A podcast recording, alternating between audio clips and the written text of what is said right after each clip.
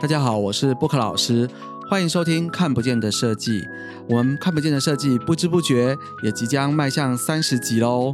哇，在这个这个五月开始录到现在，不到半年的时间，我们最好的成绩有在 Apple p o c k e t 上面有进到四十几名，这让我觉得非常的受到一个鼓励。而且今天来跟大家分享一个让我觉得更开心的事情是。呃，因为我们已经研究怎么样开启这个赞助的模式，所以大家看到我们每一篇的最下面会有一个连接，手机按下去可以请我们喝一杯咖啡，赞助我们一份早餐钱。啊，真的很开心，就是真的有人赞助我，哎，我收到了第一笔呃小额赞助，那感觉到非常的开心。但是因为要累积到三千块新台币才能领出来，那看起来离我可以领出来。买早餐还是有一段距离，那请大家多多的抖那一下。那我的叶配自己的时间就到这边。那接下来今天我邀请了呃赖银珍设计师，他是专门在做各式各样儿童空间的设计师。那请他跟大家打个招呼。大家好，我是赖银珍设计。银珍好，其实银珍啊，上一次也来我们节目谈到关于他的职业，但是今天呃，我们两个要来聊的是另外一个议题，就是我们想聊一下小孩子、儿童到底什么时候可以接触这种数位数位产品、三 C 产品？好，就是呃，小朋友到底什么时候开始接触手机是适合的？那当然，我们在这个话题上，其实上一次我们两个人好像。聊了三四个小时吧，嘿，对，意犹未尽，所以直接开播，所以就直接开播。那我们大致上有一点点的共同的一个看法，也有很多的差异看法。那共同看法就是，啊，不能太偏。哦 OK，OK，OK，对不起哦，我小时候已经够近了。OK，OK，OK，OK，对不起。哦，好好好好好，哦。哦，对，我们其实有一些共同的看法，但是也有更多的差异点。那加上说，其实我们是呃，像我自己是身为有三个小孩子的爸爸，那我也对小朋友是蛮关注的。那银针呢，那其实他有做很多呃幼稚园啊，或者是说幼儿六岁以下的。各式各样的教育跟商业空间，那所以我们的交集就是我们对于小朋友的一些环境啊，小朋友的一些教育其实是蛮常接触的。那不同的呢，就是我们两个人都不是资深的教育专家，所以今天我们聊的其实有点像是我们我以身为一个家长的想出发点，然后银珍呢是以一个呃这个环境设计跟儿童设计相关的教育的一个设计师的角度，我们一起来聊一聊。好，我们共同是觉得，呃，其实六七岁以上，也就是说国中以上，三 C 产品跟手机这些东西，对于教育学习各方面其实是有帮助的，所以我们其实都不反对这件事情。但是六岁以下的小朋友，银珍会认为说，他待会会分析从很多不同的面向角度，他并没有很适合让小朋友接触到呃三 C 手机，可是。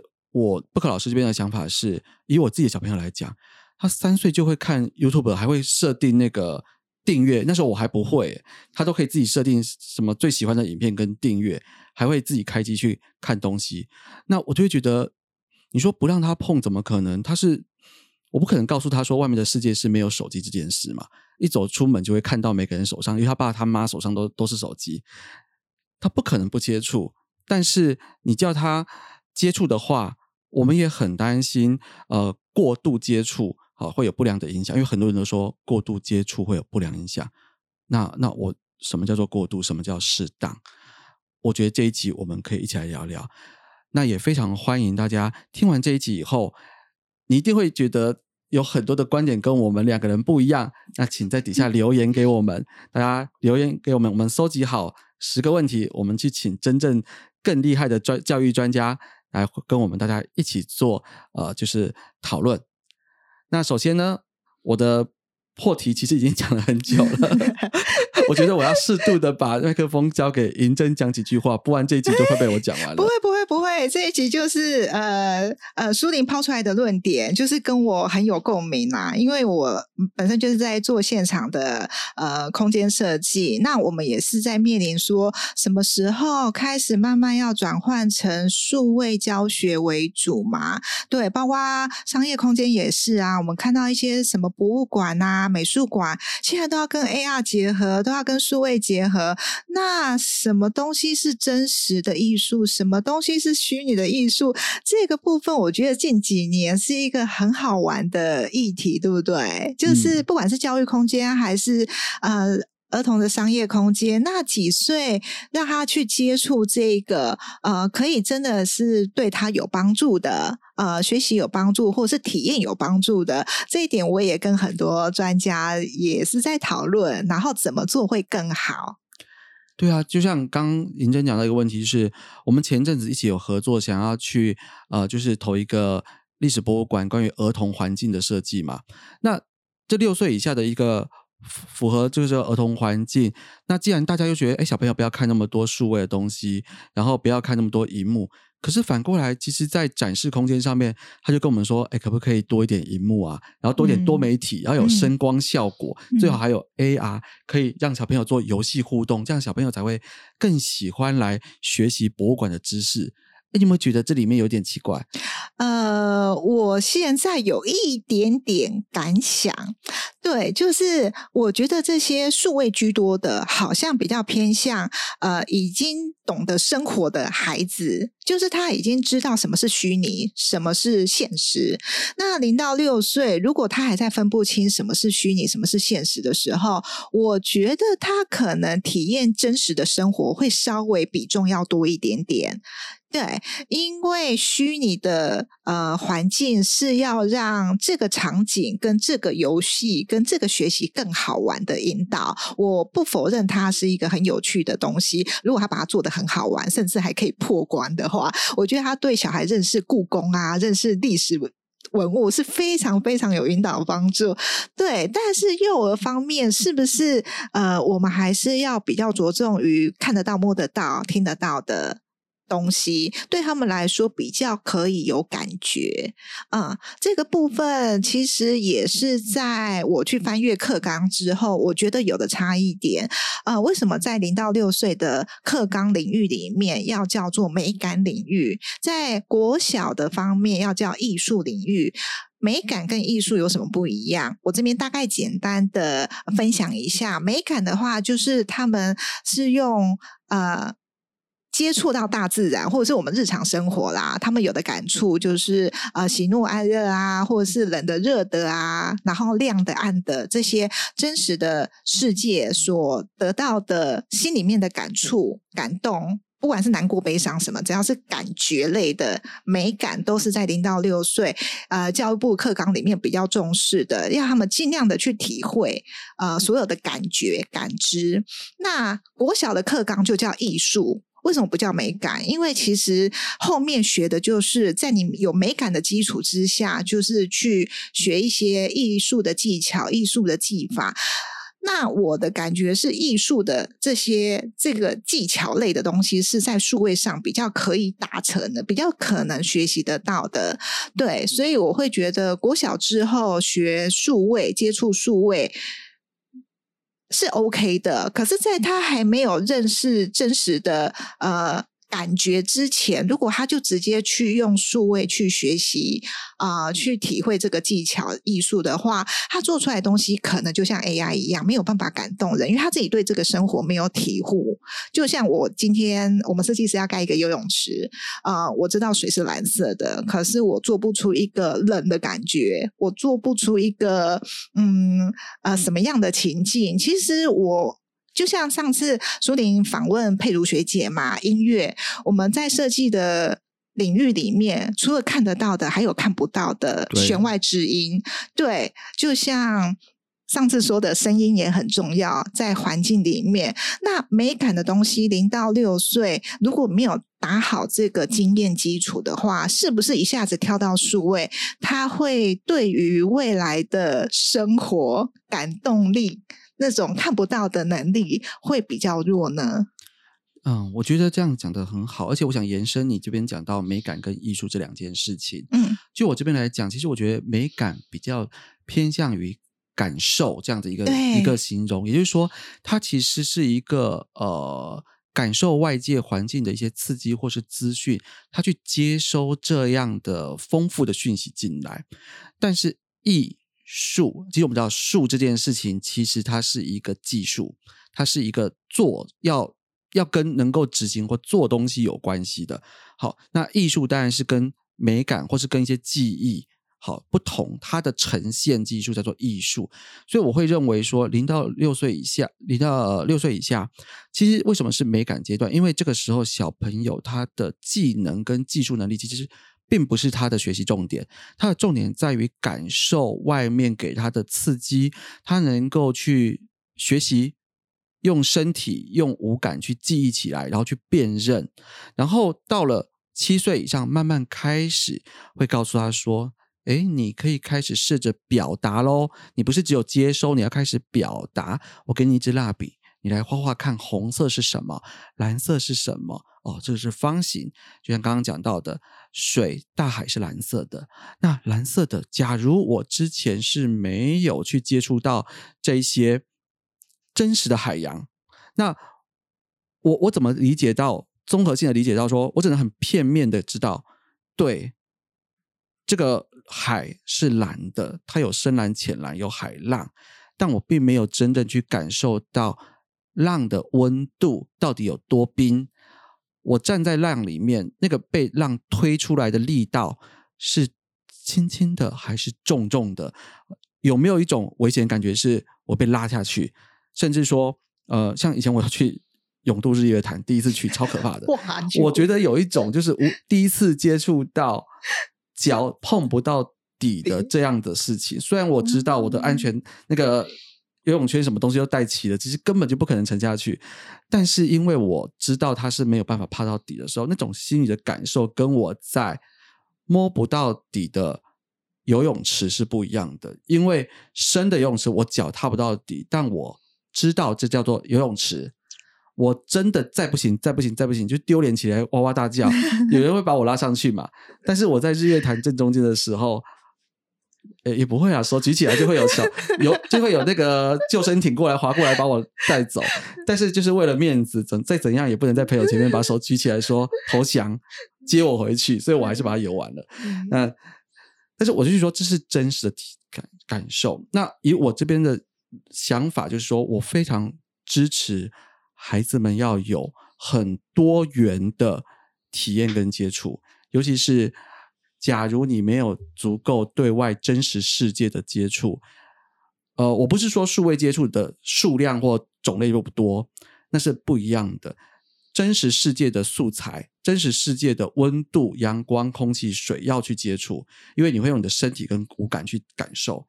虚拟世界它会有另外一种，好可能多维或是不一样科技的感受可以传达到你的身上。但是我认为它是两种不一样的输入来源。好，像这样，我们是不一样的输入来源。对，那我我对我的孩子，我会觉得。能够给他最好的东西，就是让他尽可能的增加他的体验，嗯，因为这些东西都会在他的身体或是记忆里面储存一点点，嗯，哦，虽然学个钢琴半年后就放弃，嗯，然后学费都白缴了，但是问题是我相信他摸过钢琴以后，他知道弹钢琴这件事是什么，然后他也知道我一定不会成为钢琴的。高手，因为我不会。OK，对啊，我觉得现在小孩很幸福哎，因为他们学习的媒介越来越多，哈，把搭配一些科技啊、数位的体验，我觉得他们现在的年纪学到的东西、见识的广度，已经借由科技都比我们好的太多太多了。嗯，对，而且你说，呃，我其实我我会想想讲两件两个故事是这样子，第一个是呃。大家有时候说，哎，年轻人是草莓族啊，或者是什么躺平族啊，或者什么一代不如一代。其实我是完全反对这件事情的，因为我从我自己的孩子身上看到，哦，现在小学六年级课本超难的，我都不会，好不好？那个数学还有什么联立方，哎，没有，是到六年级才有才有简单的那个什么联立方程式，前面还没有。但是我想想，我联立方程式是以前我国中才学的东西，哎，嗯现在小朋友资讯的接触、课程、课纲、碰到的东西都远远超过当时同年纪的我自己。嗯我不相信我的孩子会比我弱，嗯因为他们只有比我们厉害而已。嗯，那你真的硬要解释，只是他在说，呃，我们用打电动来讲，可能你有十十个属性，好，金木水火土或什么火系风系。那以前我们相对接触的很少，我们就有四大属性，你要么就是水系的、火系的、风系的，就只能加在上面。嗯嗯嗯，那就觉得嗯，我要认真的一直点点数上去。但现在小孩直接开大开挂开大绝嘛，他一次有二十种、五十种属性可以选嘛，嗯嗯嗯，他的总点数是比我们多的，对，但是分散出去了。嗯，所以也许你跟他只比一种属性跟比一种属性的时候，他好像比你少一点点。嗯，可是我相信他的总量，嗯，是比你大的。对那甚至说，如果有一天他开窍了，是，他要把点数全部移在某个项目，把它叠起来，那就随便就超过我们啦。对，只是每个时代有适合每个时代的嗯工具跟嗯做事方法。这个我其实，在后半段，嗯我会想要再讲，但是我现在要讲第二个故事，是我自己的感受。嗯呃，我我小时候也是一样，有学过三四个月的钢琴，然后打鼓，有去上过朱宗庆打击乐的，嗯，你就知道年纪了。自己说，敲打的啊，咚咚咚打一下，然后每个都是打一打，然后就不行了，然后就，然后最后指挥学校的直笛跟口琴。嗯。所以我对于会音乐的人我都很羡慕，因为我到长大以后，我发现，哎，在一些场合里面能够吹个萨克斯风，嗯。或是弹钢琴，嗯。然后或者说，哎，很会唱歌，麦克风一拿直接上台去表演一首的人，真的很棒棒，我就很羡慕他们。他们不但是可以有自己的表达之外，嗯他也可以有很多情绪、各种方面的情感的抒发，他都有很好的一个管道，嗯因为他会音乐这件事情，这是我小时候没有办法学好的事情。那但是呢，我到高中的时候，社团就有人会说：“哎，大家全班都要表演了，哦，大家来认认一下乐器。”那我就会发现，其实我只敢选笛子，或者是钢琴，或是敲打类的，为什么？因为弦乐器我没碰过，哦，那个对我来说是一个未知的障碍，就是 我根本不知道那个琴是怎么拉的。哦，哈哈哈然后你说它是不是真的难到一种完全不可能的程度呢？其实也没有。可是我觉得那是因为我没有碰过这件事情，所以在我长大做选择的时候，它不在我的选项内。哦。这给我一个比较深的感触，就是我我其实我期待我的孩子们，他接触很多东西，让他知道这不是难以靠近的，嗯。这就够了。也许有一天他会找到他自己真正喜欢的东西，嗯。他会在那个项目上再好好学习，嗯嗯，或是有一天我之前重新要学音乐的时候，嗯。我也比较敢去选择嗯。我以前碰过的事情嘛，对。至少平平一样香学选，我就选我摸过的、看过的，嗯。那个没摸过的弦乐器，就是对我来说嗯。就是一种未知、嗯。未知的乐器。嗯。那这就是我觉得多元性跟多元嗯。的素材的吸收跟接触，对孩子是非常非常重要的事情。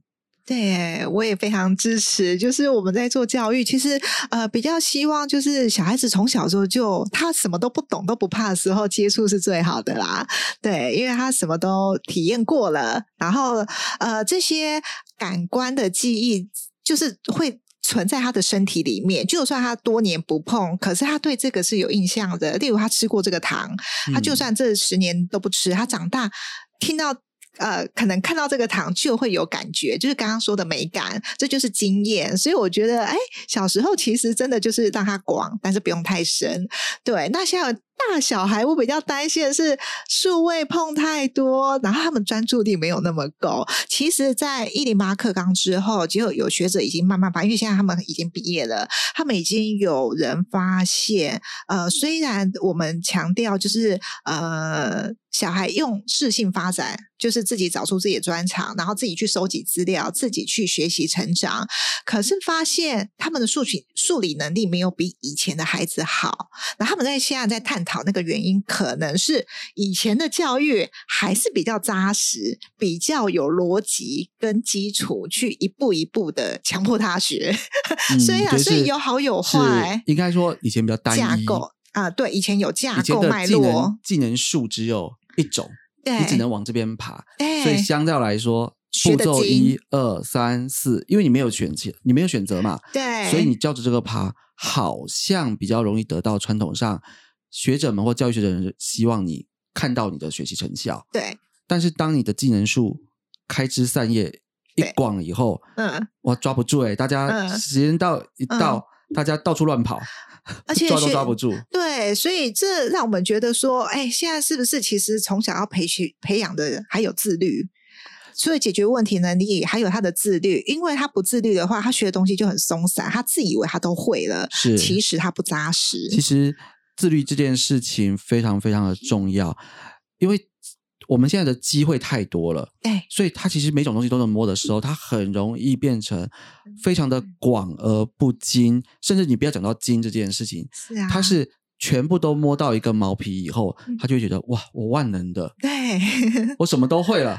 串联能力是很好了。对，我要出来创业，我当大老板，然后我什么都会了，因为所有的东西我在网络上、YouTube 上面都看过了啊，所以我会了。对对对，啊，这个做下去其实嗯，我们现在回来教书教大学生，我们应该都有感觉。如果要不是他马上要立即性想要出来创业，不然他没有很想要认识太专业的。他会觉得用到再查就好。对对对，是。哎，其实这个是一个我很想聊，就是那个懒人包的问题。因为真的是，你你不觉得现在很多时候，因为网络资讯真的非常方便、非常好查，所以造成我们学习的习惯都被改变了。因为以前我们会被逼着硬背很多东西，对。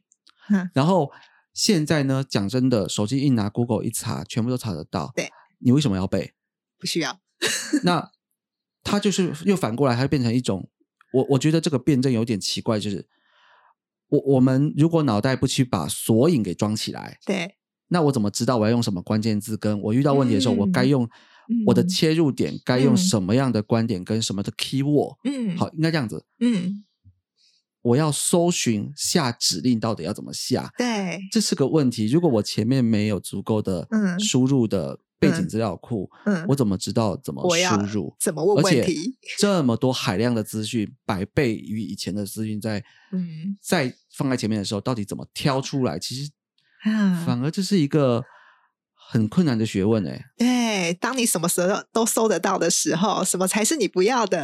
哎，对你讲对了，就是以前是资讯不容易取得，所以你要好很努力的去想办法求得一个答案的资讯。现在是答案真真假假 混在一起，对，非常难辨认。然后直接一查就是一万个、两万个，甚至 AI 还帮你，机器人还帮你找答案。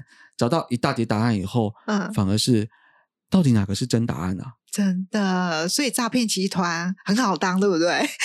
因为真真假假，假的像真的。没关系，我觉得，我觉得这种东西都是有免疫力的。只要你被骗久了以后，你就会发现说，嗯，我们要先当做它只有一半是真的。当你什么都没有的时候，你就不怕了。对，因为反正我都当做是假的，所以就没有差了。我们怎么越聊越消极？就是已经是倾向于躺平的态度，就是反正我通通都不相信，那就没有差了。不行，不行，不行，我们还是要拉回来教育。我们要怎么样？就是 在就是我们的可以给小孩影响的范围里面，就是做出好的影响。尤其是他零到六岁的时候，他不会判断什么是好的环境、不好的环境、好的媒介、不好的媒介，没办法判断是。对啊。然后就像说，我们虽然说我的态度是说，我们什么东西都要去碰到、去接触，对。但是有些东西是有一条界限的嘛。对。就像说，好。我想，我像我小朋友小时候，他觉得可乐是一个很很辣的东西，他根本不敢碰哦，因为有气泡嘛 哦，啊，气泡在小学二年级、三年级的时候，那个气泡一喝到就嗯，恶心死了，那么难吃的东西为什么要吃？嗯，啤酒那这么难吃的东西为什么要吃？苦对吧？红酒 恶心，嗯，然后但是这种东西像可乐，我给他试一下之后，他现在小学六年级七六年级了，他就觉得说，嗯，我也可以喝了，因为 没那么辣了。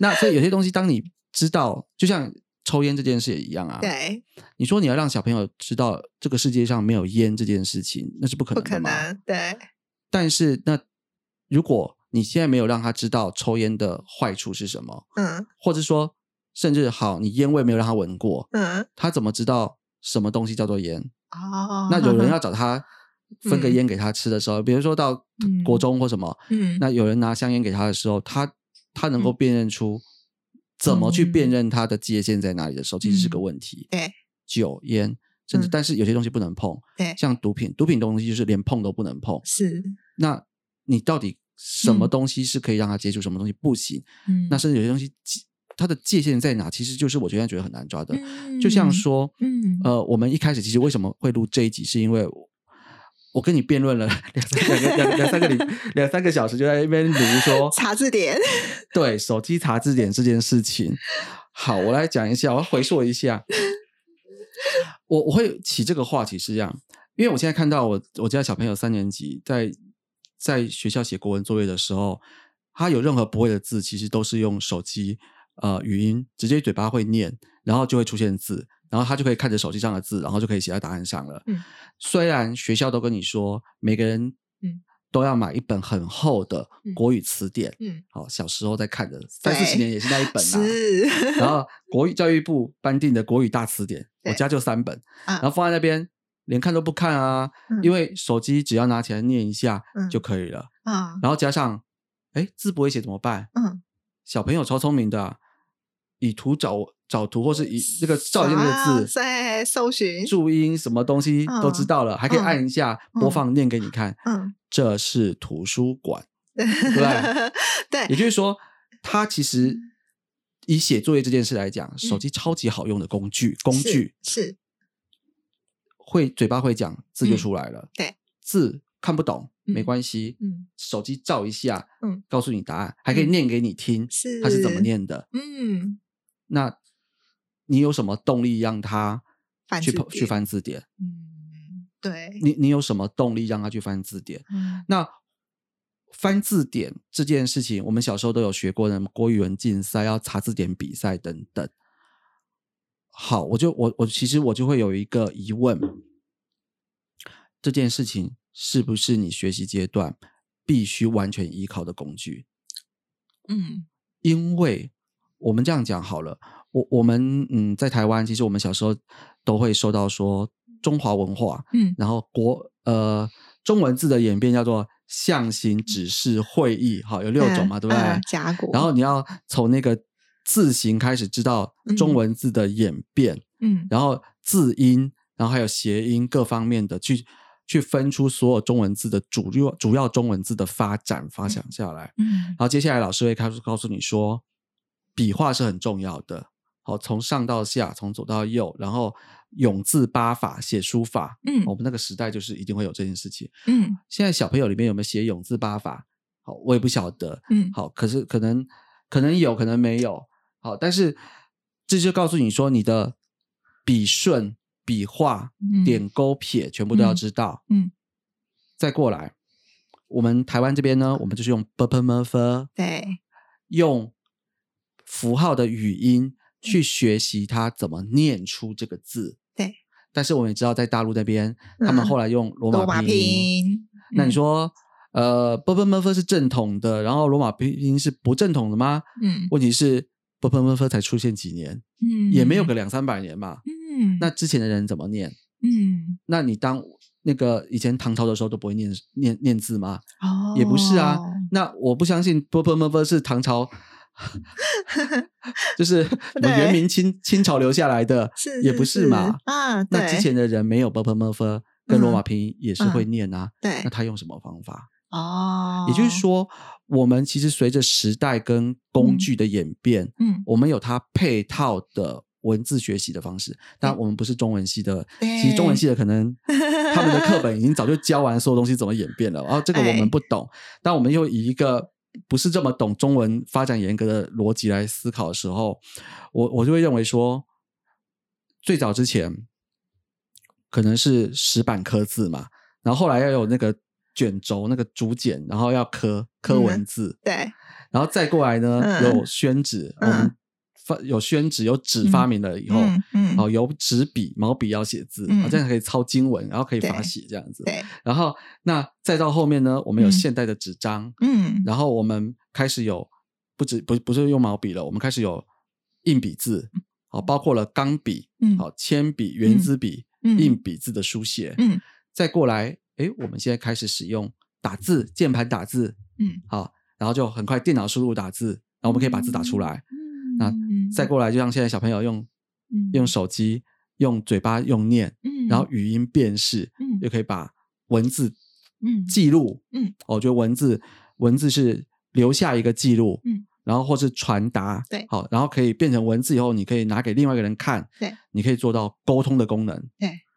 那你怎么不知道？也许再过十年，然后就开始出现心灵感应，嗯也不用纸，然后也不用笔、嗯。啊，可能每个人脑袋上面加个什么东西以后，嗯哎、我就可以直接感应到你的想想法是什么，我还可以告诉你说悄悄话，嗯，好，就好像人家叫什么，呃，就秘密传言这样子，就是对。心电啊，感感应用感应的方式那沟也许再通。过三十年后，iPhone 是什么？这是博物馆里面的东西耶。没有人在看过所谓的嗯。panel 这件事、平板这件事情呢，都是用感应的，甚至传达的。嗯对，有没有这一天？嗯，难难难保说不会嘛？是啊，你说一百年前谁知道有贾伯斯有这种嗯。触控式面板的手机出现？啊，但是也有再过一百年，这些东西都是历史文物了。嗯。那我我就会认为说，工具一直在变，嗯。但我希望有留有记录跟传达这件事是不变的，嗯，因为有记录有传达对，哦，不管是文字或图案，对，它才能够沟通嘛，嗯然后我们才可以延续嘛。对，流传，那这件事情是不是一定要用嗯查字典跟嗯拿纸笔抄作业来做对到？对，其实这个真的是一个时代的转变，因为现在芬兰其实他们这么重教育的，他们已经都在国小推无纸化了、平板化，就每人都是用数位学习去纸化。对，那但是联合国也有在提出质疑，就是说，那这样子的学习是不是他们少学了一些什么东西？嗯，对，然后甚至也有在教育界有在探讨说，到底要不要有教科书？那我们学习的目的不是就是出来呃适应生活、解决问生活的问题，所以我们应该是不是回到本质？我们的生活要我们解决什么问题，我们再来用什么工具来解决？刚刚那些历程，对啊，因为我小时候也是学珠心算的人呢，现在还不是都用计算机？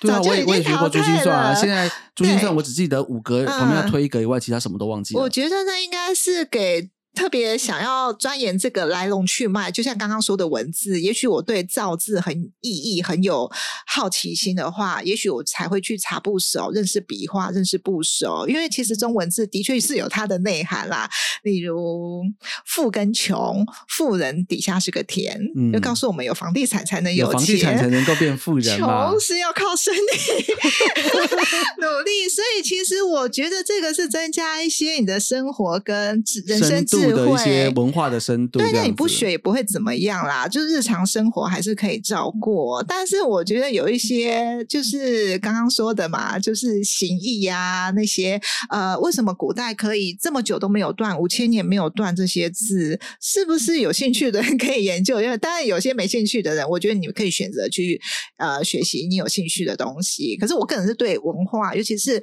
我们看得到的这些文字都是物质文化，那精神文化呢，就是现在小孩子的道德观感呢，他们对别人的尊重呢，这些精神文化有没有断掉？是不是从现在的工具可以学到？这也是一个问号。嗯，可是这个地方，我觉得我还蛮想去补充的说，为什么我们我之前会跟你讨论里面，是因为我认为仔细的思考一下，嘿，我们刚刚讲那个从象形指示一连串国文演变的过程下来，对，其实中间对于现在小朋友在国小课本里面抄字典写，他的拼图其实已经是缺掉啦、对，讲实在的，现在的小朋友拿到的课本，他嗯。真的有告诉你嗯。象形指示每个文字的由来吗？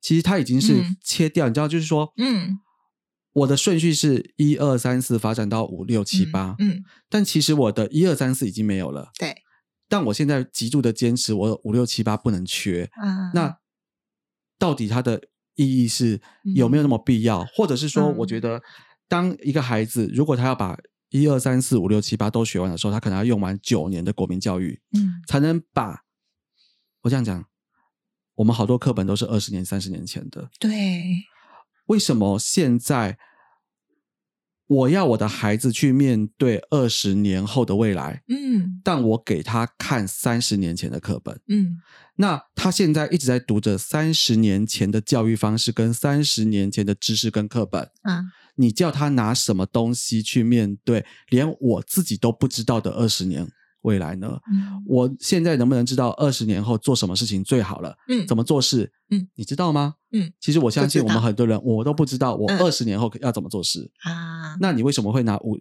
对他们而言是五六十年前的教育嗯。去培嗯。训他，对，然后叫他自己想办法去面对五十年后的事？嗯其实我觉得他是有盲点的。对那假如我可以在技术上或是工具上不同，让他可能九年这样的旧课本用三年对，浓缩精华。哎，虽然我没有很赞成浓缩精嗯华，但是这时候真的就是要浓缩精华。然后我们用三年学起来以后，我们还有六年去学现在或是未来的新东西。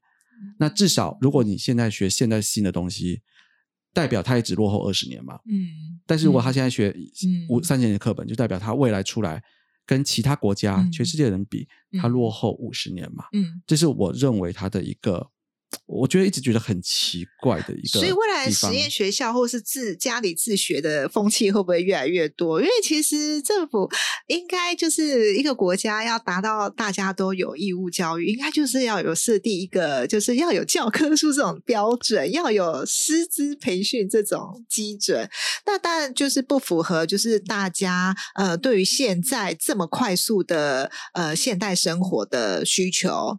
对，但是它至少可以达到全民都有基本上的学习。我觉得这个是因为在时代的演变上，它需要用一种方法，让全民可以先提升到来及格的水准。对，因为如果你因为我们的本质是说，我们其嗯实要教育，嗯就是因为嗯最基本的、最底层的，我我的理解就是，嗯要能够让我们在环境中生存下来。对我们要能够适应这个社会，适应这个环境。嗯我们遇到问题的时候，我们要有能力知道我怎么去解决问题。嗯那甚至透过解决或帮助很多人的过程中，换取我们活下来的嗯报酬。嗯那当然不是不，我们不是只讲之间生存而外，再进一步，社会的发展稳定以后，其实我们要开始有文化，嗯，然后有精神上的粮食，对，然后我们希望有接触艺术，接触更多更多的东西。对。这些东西是层层层层叠上去嘛，先吃嗯饱，嗯然。后开始有艺术，嗯这样子往上。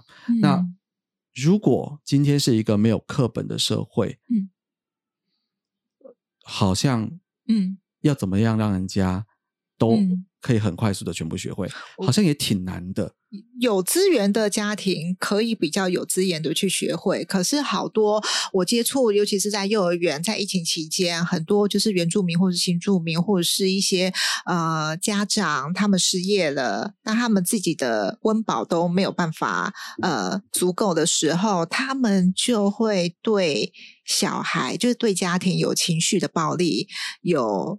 实际上的暴力，嗯那通常这么小就接受这样子的情绪，小孩子的学习一定不会好。所以其实现在非常的两极耶，有资源的家庭一定有很多的管道去增加他的生活的解决问题的能力。可是有些大部分很多的小孩还在处于就是经济不稳定，嗯然后我的学习连基础都不会，他们现在最大困难是到三年级注音都还没有学好。那呃。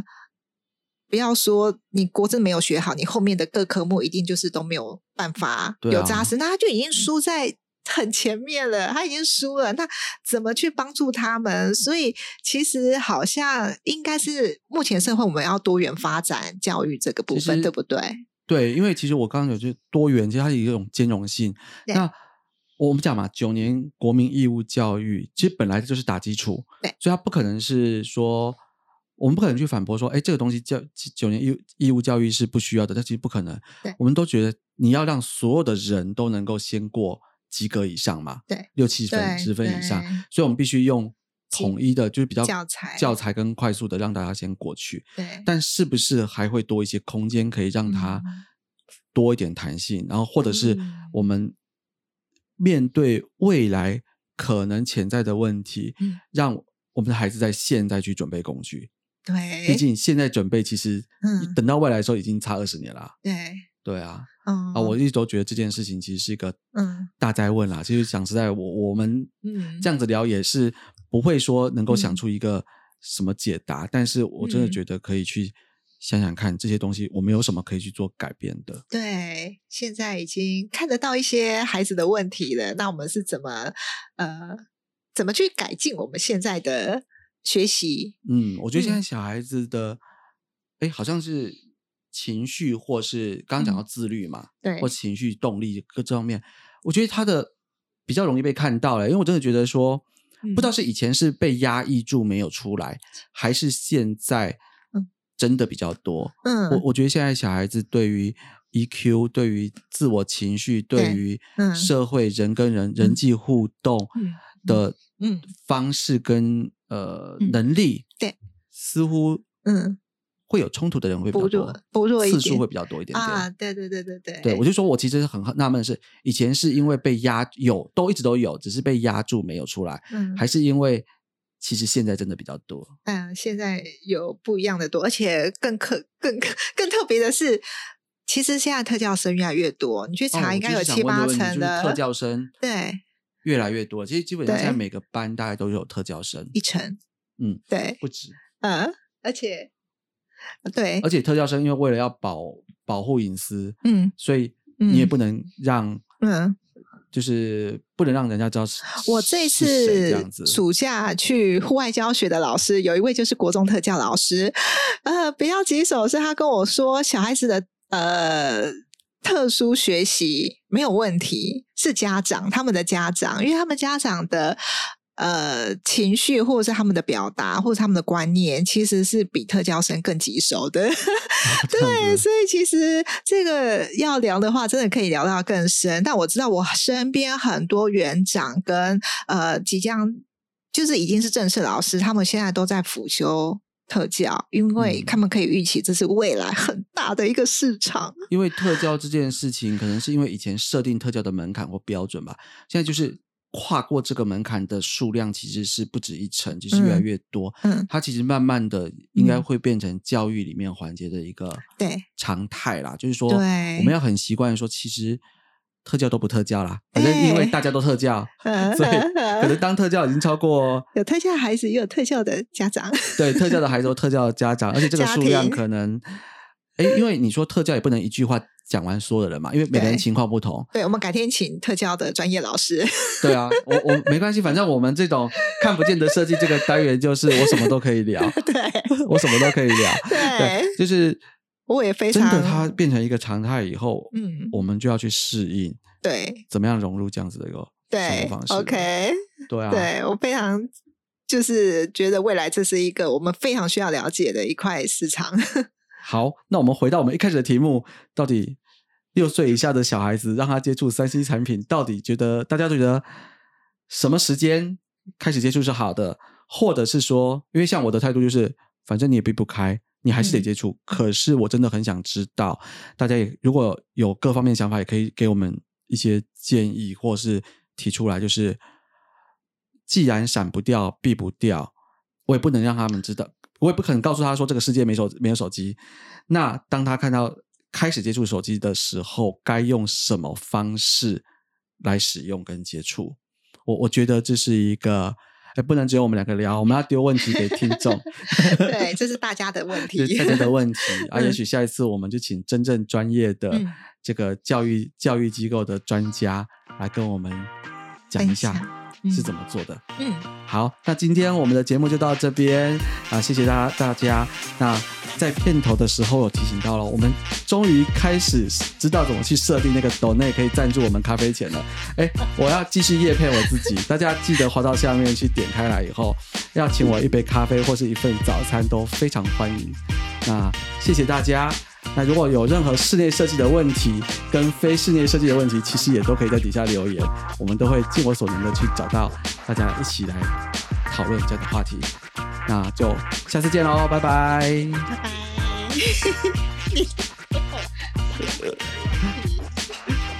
有吗？有讲到你觉得的点哦。